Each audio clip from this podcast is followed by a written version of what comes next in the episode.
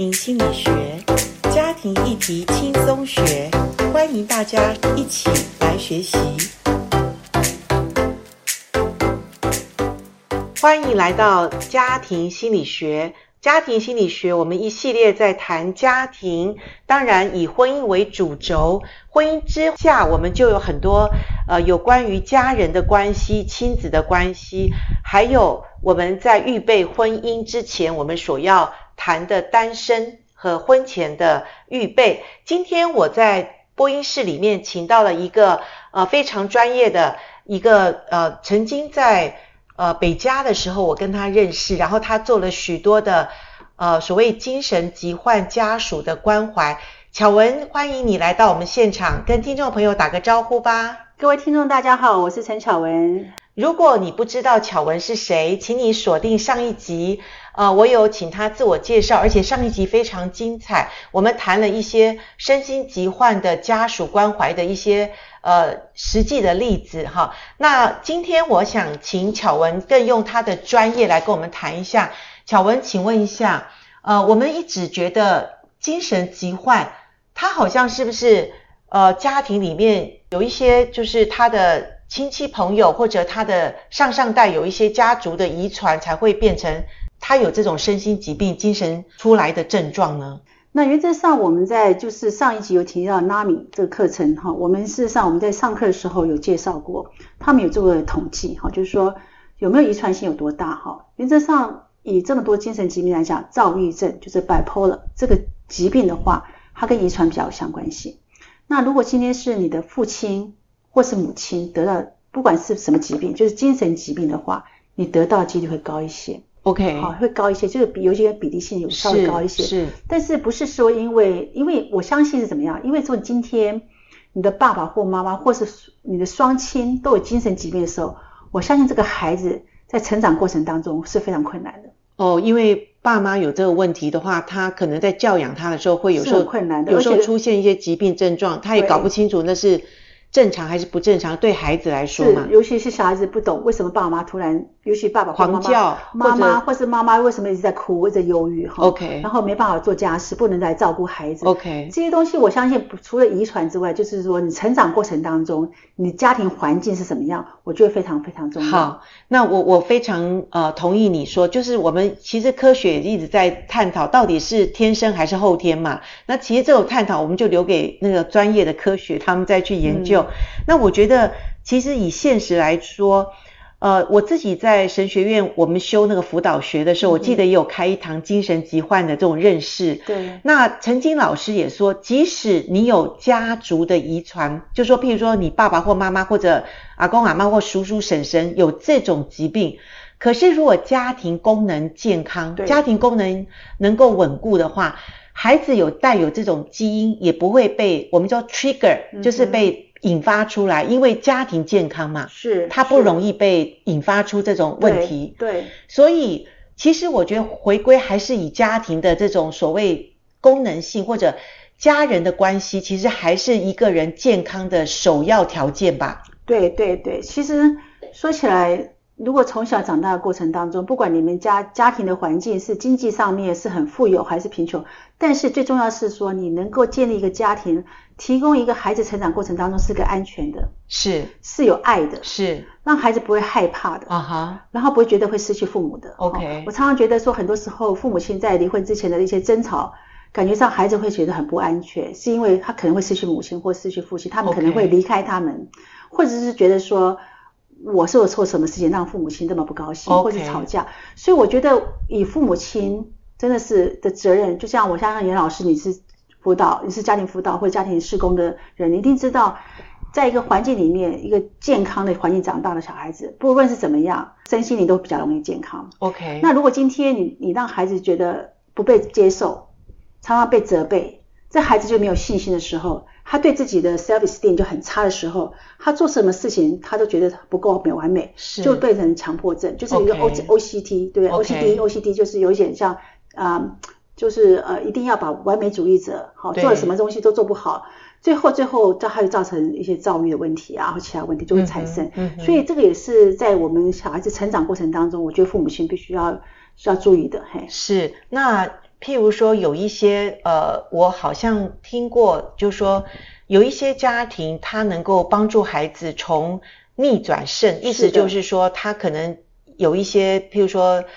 恐慌啊，或者一些焦虑，或者一些呃，就是上课没办法专心，或者没办法就是上完学，他可能会休学退学。可是因为家人愿意学习，也去呃给孩子一个支持，结果孩子就突破了那个那个所谓的忧郁或者那种问题的时候，诶，他能够把他的学业完成，他也能够继续的做他可做的。工作或者呃完成学业，那我想请问一下，像这种就是过程或者这种问题，可不可以告诉我们听众朋友，就是一个家庭或者家属面对这样的问题的家人或孩子，大概有一些什么原则，我们必须要注意的，我们必须要非常看重的。我想，因为我在加州的时候，我们那段时间非常。想要强调的，会推广的是青少年的心理健康。OK，因为我们后来发现，就是我相信台湾也是一样，很多的自杀，青少年对不对？青少年的自杀现象非常。青少年其实我们可以说从其实十岁就已经开始进入青少年前期了嘛，对不对？对，对到十八岁哈，甚至现在呃前一阵子我一个好朋友的家人也是这样，就是说他其实才三十岁上下，然后其实也是因为精神有一些疾病啦，那。后来，呃，我想他药物可能没没有控制好，然后，呃，在他爸妈没有注意的时候，就从楼上跳下来。对，那这种东西我都觉得，其实真的，如果早一点，我觉得是可以避免。可是就是因为我们没有这个知识，还有父母很难面对，因为都是辛辛苦苦把孩子养大，而且父母的成就也都不错，然后都期待孩子也表现的可以。可是偏偏孩子生了病，脑部的病，然后就一跃而下，就失去了生命。是，其实我听了，我心里很难过。就是说，如果我们早一点避免，所以我我一直觉得，就是说，家属的关怀，家属的关怀比那个真正生病的那个人，我觉得很重要。是是没有错。我想，我想现在尤其是华人哈，我们重视是他的表现。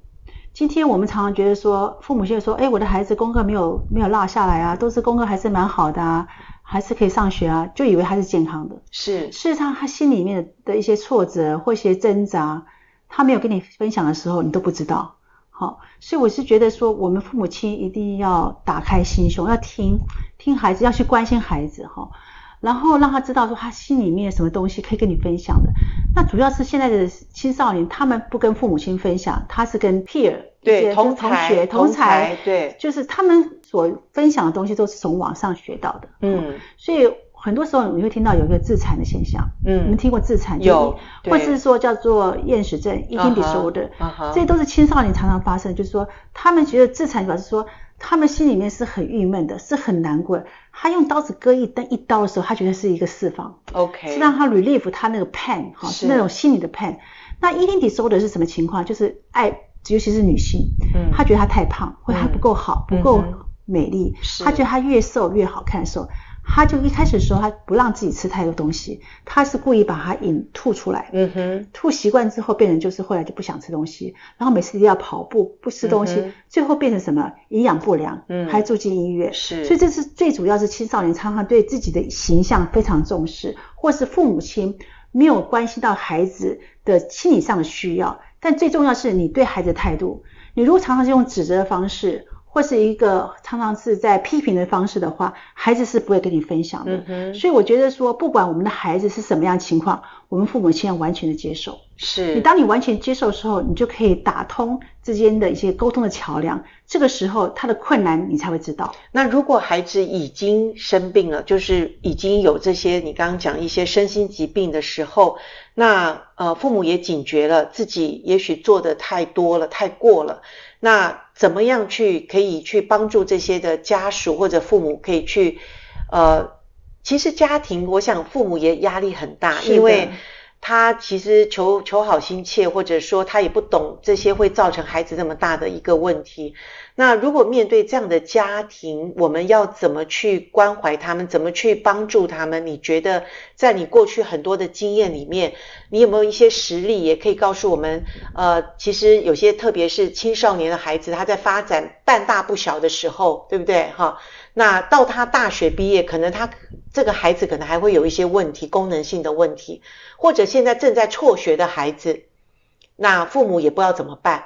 那其实我觉得，不管是不是基督徒哦，因为我觉得有时候反而基督徒更是隐藏自己，对对对，觉得很羞耻嘛，觉得有上帝存在，怎么可能我我的家人会有这样问题？甚至对不起，我这样讲，有一些可能是神职人员的家人，可能都有这个问题。甚至我们说很多师母得了忧郁症，是的，对不对？压抑太大了嘛，对对，不能表现出完美的形象。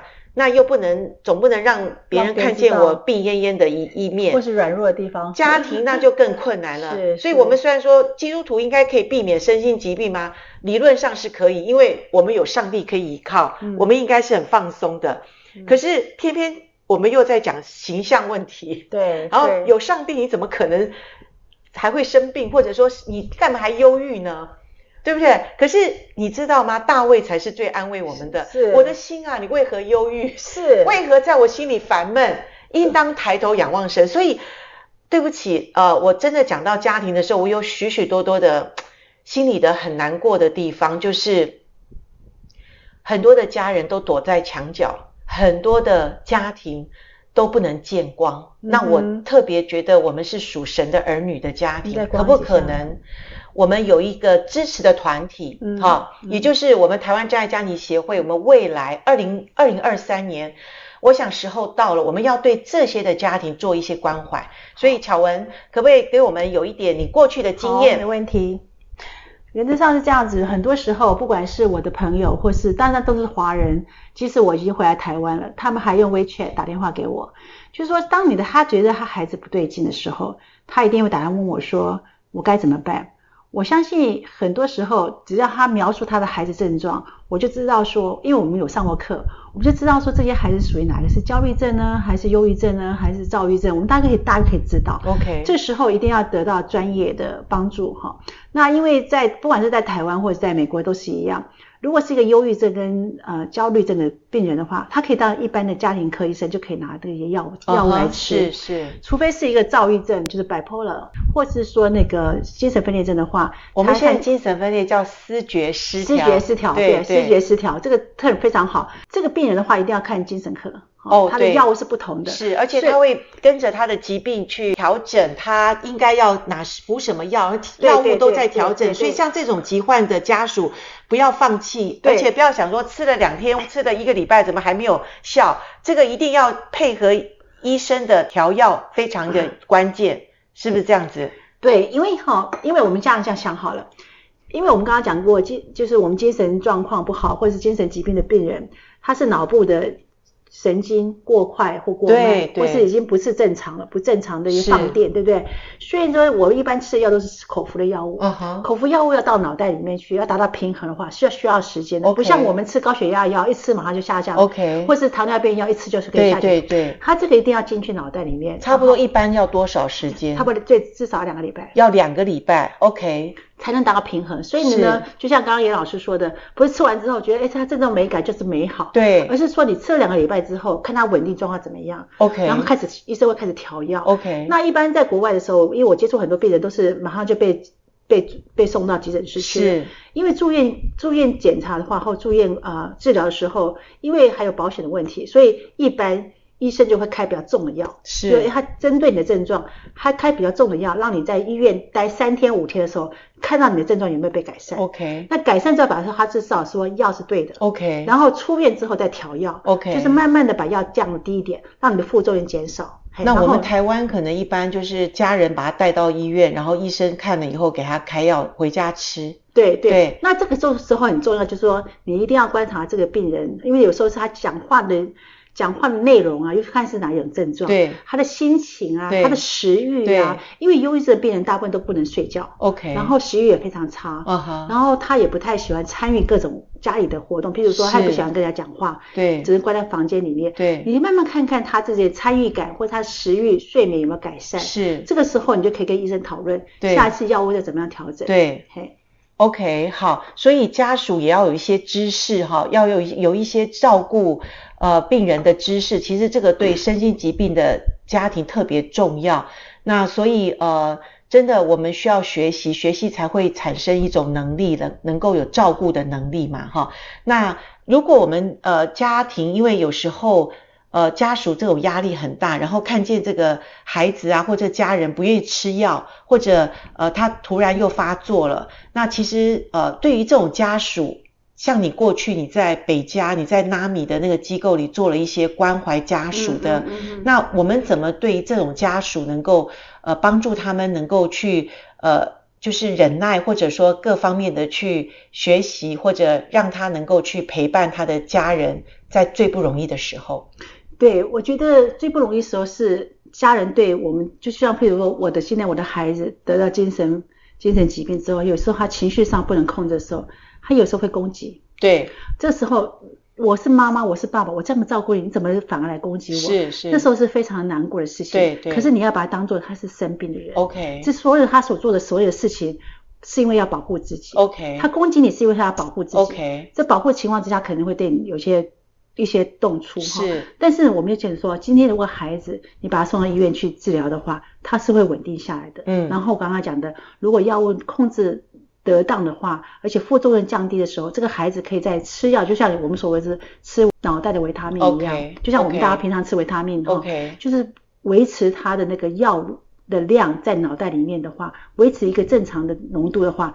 这个孩子就是会恢复正常的。OK，对。那那刚刚讲说，因为父母会伤心难过嘛，因为孩子怎么对我这样子的一个态度？可是如果我们知道他生了病，那如果父母当下不要过激反应，或者说愿意先接受孩子的这种状况的话，那会不会因为这样子会比较让孩子愿意去吃药或者去稳定下来？那会不会越来越好？在在你过去关怀的一些家庭里面，有没有这些的现象跟这种状况？呃，我我想我想，如果今天不管是哪种疾病哈，只要是他愿意吃药，就可以稳定下来。对，这重点是从拒绝，就是自己不认为自己生病，对，到接受治疗，对，然后接受治疗之后能够继续吃药，因为我刚刚提到就是说，因为这是脑部的药物，它有是有些副作用，让他们很不舒服的。OK，怎么样跟医生合作？怎么样跟病人合作？然后能够调出一个一个药方，就是让你自己吃起来还可以维持你的功能，okay. 然后把你的症状降低下来，就稳定下来。对。但是不会让你太难过。OK。我觉得是非常非常重要，因为是长期使用的药物，okay. 不是说一天两天就就就结束。对对。所以一定要，我们也要同理他们。对。同理他们。就是说，孩子或当事者，他因为吃了药，他觉得好像不是他自己了，嗯、感觉的时候。对。那我们也同理他有这种不舒服，但是就是给他加能力，让他能够继续往前，继续的去与这个疾病同在啦。我们这样讲，带着这个疾病生活，那慢慢他稳定了。譬如说，他可以去工作了，诶，他得到那种成就感的时候，他会克服他身体的上的不舒服。对，然后他也会接受药物对他的帮助。帮助，对。所以那家庭就慢慢的走向一个比较平和了，对，对不对？哈，所以我觉得还是要学习，而且还是要有一个。团体的支持，让你家、我家、他家有的问题，我们共同有一个有一个环境里面可以去诉苦也好，或者也可以呃同理一下，或我们说共情嘛，共情就是共同产生那种呃知道我们家不容易哦，我知道你很不容易，能够被别人体谅，其实也是。家属需要的一种力量，哎，我相信台湾这个自闭症小孩子的组织非常非常强大。我跟你讲，另外还有那种，呃，对，就是我跟你讲，教会里面这种。团体哈，其实呃，像什么喜乐家族什么都做到广告，都是对对对，对天使星这些，因为他们有资源，他们也做的。可是我觉得，当然我不是说这样不好，而且他们做的非常好，而且帮助这些家庭。对。可是我刚刚再三强调，这种身心疾病的家庭是比较困难，躲在墙角，嗯、是的。然后是别人所所用另外眼光去看，可是他家属做错了吗？嗯、谁没有做错？嗯，我们要承认，我们每个人都有做错，对不对？嗯、那我们既然都有做错，为什么？他家有问题，你家没有问题，你会觉得用另外眼光去看他。我觉得上帝没有丢一块石头之下，我们没有任何人可以丢石头对那个家庭，是的，或者那个有生病的人。对，所以台湾真爱家庭协会，我们二零二三年我们就开始启动了这种身心疾病的家属关怀。那我们到时候也特别会请巧文来帮我们开一些所谓。